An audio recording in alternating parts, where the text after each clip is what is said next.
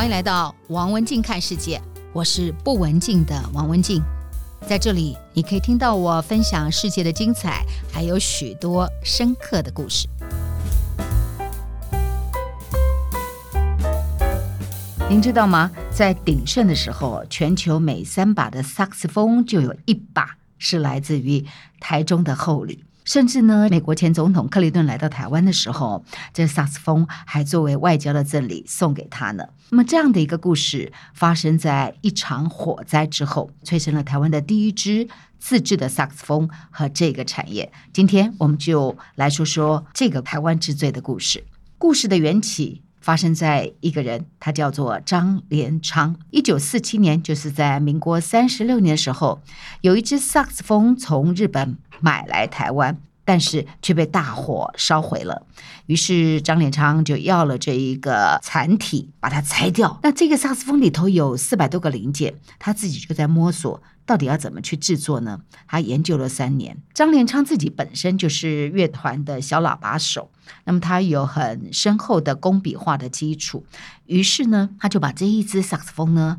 把它拆解了，然后仔细的把它绘图下来。同时，他把家里头的这一个拉门下方的这些铜条也拉下来，做成萨克斯风上面的按钮。然后又拿出了龙银，拿来溶解作为焊接的材料。这不是一件容易的事情。在这样的一个过程当中，有一次这个铜条在反弹，把他的右眼刺伤了。为了研发出台湾的第一支的萨克斯风，他付出的健康的代价还不小。不过他还是继续花了整整三年一千天的时间，他无师自通的制造出台湾的第一把萨克斯风。那么后来这一把萨克斯风呢，竟然也很成功的卖给了一个菲律宾的华侨，从此。研发制作加上销售成功，开启了后里萨克斯风制造的传奇。张连昌这个人后来就被誉为台湾萨克斯风之父。现在这个手艺呢，已经传承到张家的第四代都接棒了。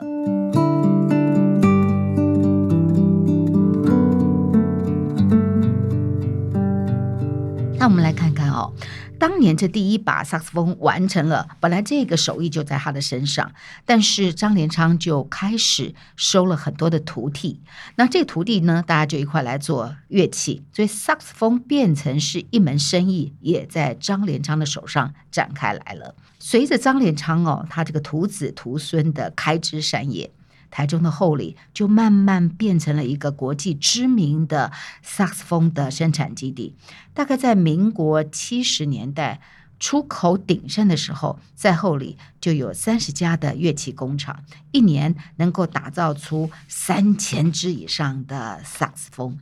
那么这个不只是张连昌，我想他搭配了是一个产业聚落的问题。那么为了消化订单源源不绝来，为了加快来交货，开始就有人把这个生产的流程有部分委外。那大家知道我们在中部这个地方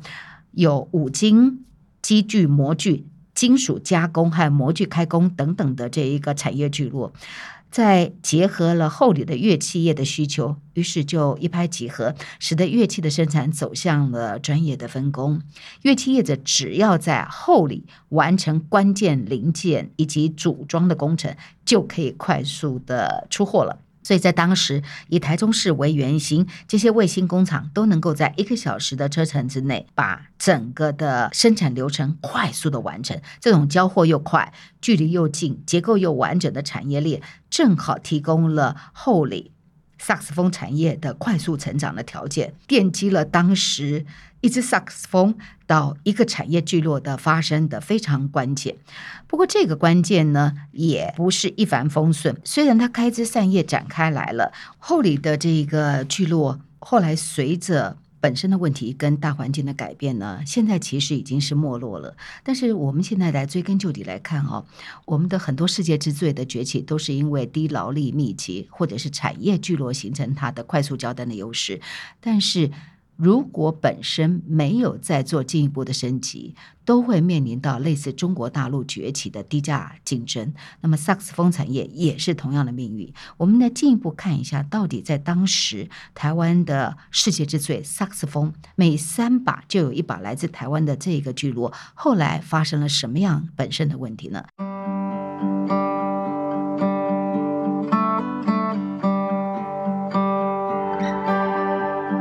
问题，我们看到了这样的一个产业聚落呢，有一个蛮有意思的一个状况，这也是我们在很多崛起的这一个产业当中看到的问题：低价竞争。低价竞争来自于后里，也来自于中国大陆的问题。有一个在研究萨克斯风的工研院机械所的观察员就指出了说，在这个过程当中，台湾的萨克斯风始终没有发展自我的品牌。也缺少标准化跟规格化的制作流程，所以长期长期以来，台湾的萨斯风只能够作为国际品牌的代工厂。台湾既然能够制造出优秀、品质精良的萨斯风，为什么在这个过程当中没有要发展品牌呢？事实上，曾经有这样的一个机会，日系的工学社。他曾经要跟张连昌来合作，要合资股份有限公司，最后因为股份的分配没有办法达成共识而失败了。这个失败呢，是一个转捩点，不只代表了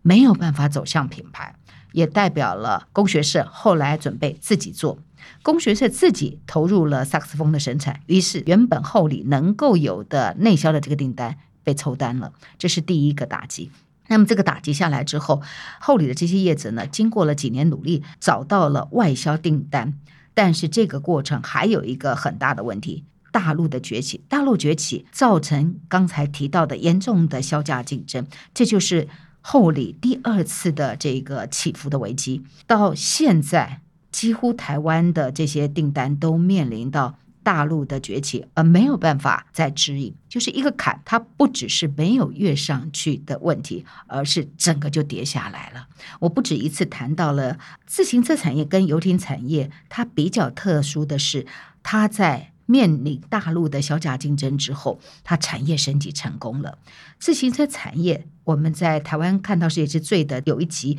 我们的标题叫做“敌人非杀死不可吗？”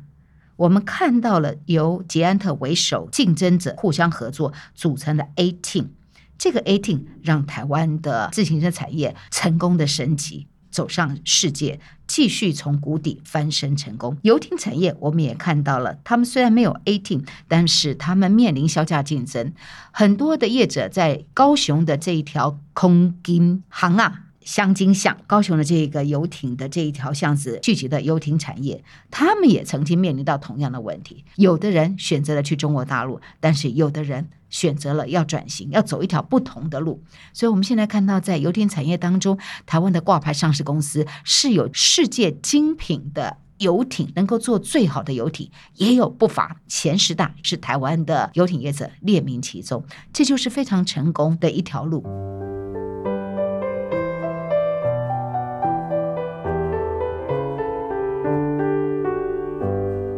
么我们看到萨克斯风在后里的故事，他说的是台湾另外一个世界之最的 pattern，完全是如出一辙。只是台湾的萨克斯风并没有像自行车业者，并没有像台湾的游艇产业走出了另外一个谷底翻身的故事。台湾的萨克斯风有人点了火，就是当年的张连昌，但是台湾的萨克斯风却没有能够在逆境当中突围。这是非常非常可惜的一件事情，当然也是大部分的产业世界之最之后的必然命运，都没有走出产业升级的这一条路，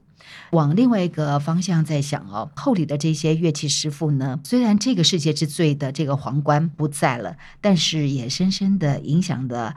台中后里的人文民风。这些乐器的师傅，他们不仅是工匠，他们本身也是非常懂得享受音乐的表演者，这是很特别的一部分。不少人都要求下一代要能够演奏，因此呢，后里的乐器产业就跟当地的音乐风气有了连结。譬如我们刚刚提到的萨克斯风之父张连昌家族的第四代。四个曾孙女，她们就组成了全国唯一的四姐妹萨克斯风四重奏。这一家人呢，还被车商相中，为休旅车拍摄电视广告。不只是如此哦，大家还记不记得，非常有名的台式大乐团，很多的这个乐师都是出自后里。所以后里的这个音乐有产业间接培养了音乐家，所以被业界称为是后里帮。在今天在台湾看到世界之最，我们透过一支萨克斯风的故事，透过当年差点右眼都要瞎掉的这一个张连昌的故事，我们看到崛起，也看到了辉煌不再的故事。有遗憾，不过也在遗憾当中看到了另外一个转型，影响了后里的人文风貌。如果有机会到后里，或者是你有国外的朋友来，那么告诉他们，台湾的萨克斯风曾经是世界之最，每三把的萨克斯风就有一把是来自于台湾。不管是克林顿或者是伯南克，都收过来自台湾萨克斯风的礼物。这是今天在台湾看到世界之最。如果你对于台湾其他的世界之最的产业也有兴趣，就是我刚刚提到的自行车或者是游艇，您可以往前去找我们之前的 Podcast，敌人非杀死不可自行车产业的那一集，或者我们可以看到高雄的香精巷游艇产业的这一个崛起跟转型成功的故事。我是王文静，我们下次再见。这就是今天的节目内容，希望您喜欢。如果想听到更多有意思的节目，别忘了订阅和分享王文静看世界 Podcast。如果你是用 Apple Podcast 收听，也请你给我五颗星的评价或者留言给我。我是不文静的王文静，我们下次再见。